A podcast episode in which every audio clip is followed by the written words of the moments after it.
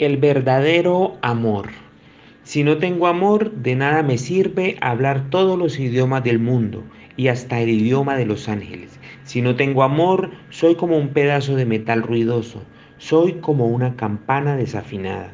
Si no tengo amor, de nada me sirve hablar de parte de Dios y conocer sus planes secretos. De nada me sirve que mi confianza en Dios me haga mover montañas.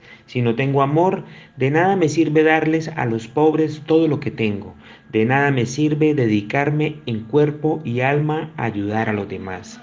El que ama tiene paciencia en todo y siempre es amable. El que ama no es envidioso ni se cree más que nadie, no es orgulloso, no es grosero ni egoísta, no se enoja por cualquier cosa, no se pasa la vida recordando lo malo que otros le han hecho, no aplaude a los malvados, sino a los que le hablan con la verdad.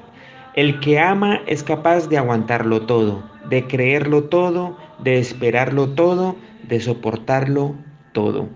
Nos dice Dios en su palabra en la primera carta que escribe el apóstol Pablo a los Corintios capítulo 13.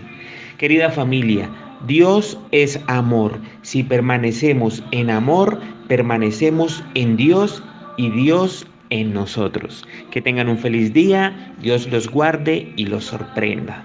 Bendiciones.